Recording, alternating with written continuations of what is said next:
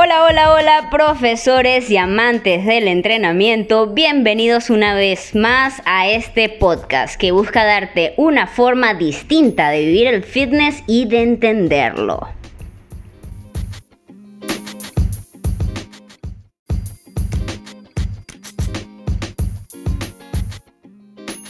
En el capítulo de hoy invitamos a Diego Escobar, quien nos estará hablando un poco de las tendencias fitness, es decir, qué está pasando en el fitness en la actualidad. Este es tu noticiero para mantenerte informado, así que prepara tus oídos y vamos con todo.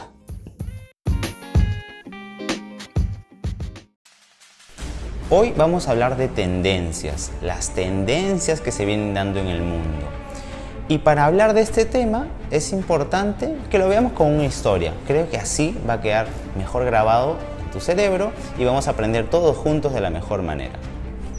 Remontemos hasta la Segunda Guerra Mundial. Sí, la Segunda Guerra Mundial, evento desafortunado, pero creo que nos va a ayudar a entender mucho lo que está pasando en el mundo.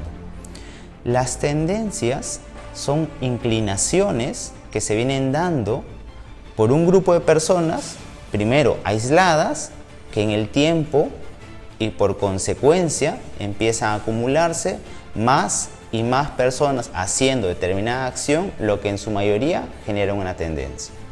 Pues te dije que recordaras la Segunda Guerra Mundial. ¿Qué quiero que recuerdes de esto? Cuando acabó la Segunda Guerra Mundial, Estados Unidos en sus ganas, en su intención de expresarle al mundo que ellos eran los ganadores, no solo les bastaba con decirlo, querían expresarlo a través de las cosas. Sí, a través de las cosas, porque ya decirlo en los periódicos o en la radio no era suficiente. Por lo tanto, en esa época ellos intentan expresarse a través de los autos. Y es ahí cuando los Ford, los Cadillac, esos autos grandísimos que cuando llegan a esta parte de, Sudamérica eh, les llamamos lanchas, dependiendo del país donde me estés viendo, tendrán diferentes nombres que le han, han colocado, pero estos autos grandísimos se empiezan a crear por esos años. Ya venía la industria automotriz generando contenido diferente, cambiando sus autos, pero aquí era como que la expresión máxima. Y no solo en los autos, sino en otras industrias, los relojes, en la industria de los cigarros y muchas otras más. Por lo tanto, al crear autos más grandes, tenía que haber un cambio en la sociedad, porque estos autos ya no cabían en las carreteras. Entonces las carreteras se empiezan a ampliar. Se hacen carreteras más grandes. Y no solo carreteras más grandes, sino imagínate los centros de comida. Estos centros de comida como McDonald's, que justo en esos años empieza un crecimiento importante en Estados Unidos. Como los autos eran grandes y por lo tanto cabían más personas dentro de los autos, podías llevar a toda tu familia a un paseo de fin de semana, llevarlos a comer, llevarlos al autocinema y recuerda qué cosas se empezaron a dar en esas épocas lo que hizo que se creara el Automac, cosa que existe hasta el día de hoy. Y este Automac lo que hacía era que la gente se pueda servir desde su auto sin necesidad de salir, teniendo y cumpliendo esta expresión o esta autoexpresión de superioridad, de fuerza, de poder, de control, de nosotros somos los ganadores.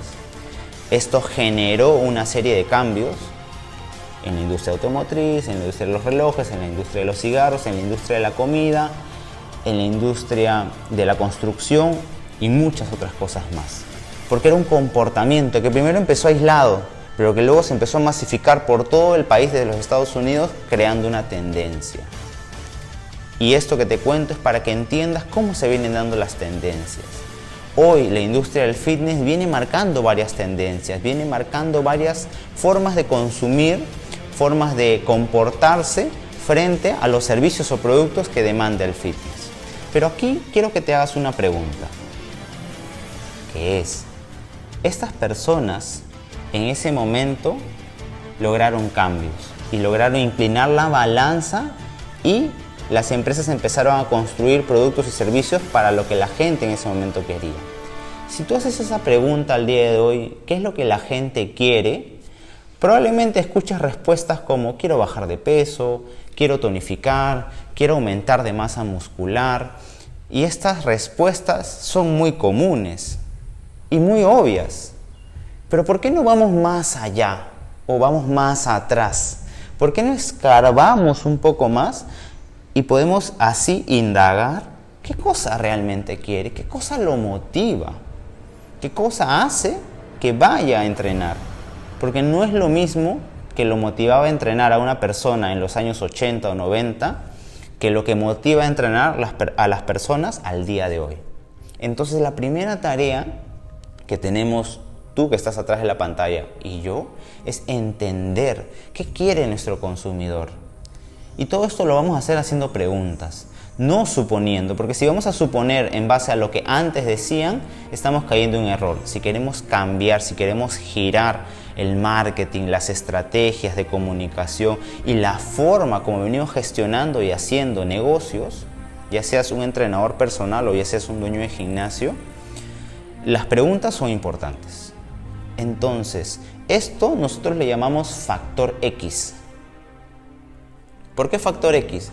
Porque es preguntarle desde algo muy básico. ¿Cómo te llamas? ¿A qué te dedicas? ¿Cómo está conformada tu familia? ¿Tienes hijos? ¿No tienes hijos? ¿Tu trabajo? ¿Cuál es tu horario de trabajo? ¿Qué es lo que más te estresa de tu trabajo? ¿Te gusta tu trabajo?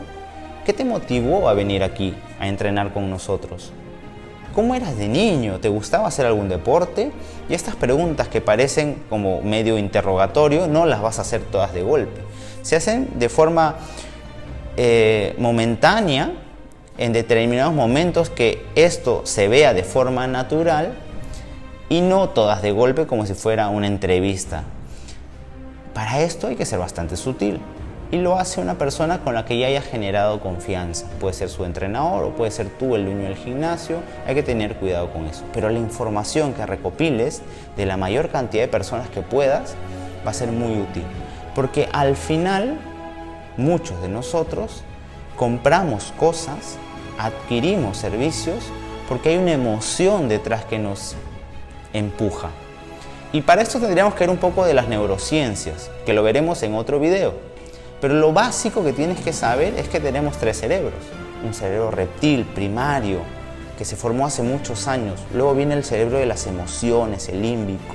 Y por último viene el neocórtex, que es la parte frontal con la que razonamos. Y ese es un cerebro nuevo. Si tú crees que estás tomando decisiones con la razón, déjame decirte que más del 80% de las decisiones, o quizás hasta el 85%, se toman desde atrás, desde la parte primaria. Parte de ellas también pasan desde el lado emocional. Y lo último que hacemos es sustentar esa decisión que tomamos con la razón. Es, esto lo compré por un impulso emocional, pero luego lo sustento con una razón, con un por qué lo hice. No es al revés. Son muy pocas veces, pero realmente muy pocas veces las que se toman decisiones así. Entendiendo esto y entendiendo, entendiendo un poco más de las neurociencias, muchas de las emociones son emocionales y, e instintivas. ¿Qué cosa moviliza a tu usuario? ¿Qué cosa motiva a tu cliente? Esa es la primera tarea que tienes que hacer. Si quieres saber cómo hacer este tipo de encuesta, aquí abajo voy a dejar un link para que lo llenes. Súper sencillo, súper práctico, para que entiendas ese por qué, ese factor X. Primero llénalo tú y si te gusta, cópialo. Reprodúcelo para que lo puedas hacer en tu proyecto o emprendimiento.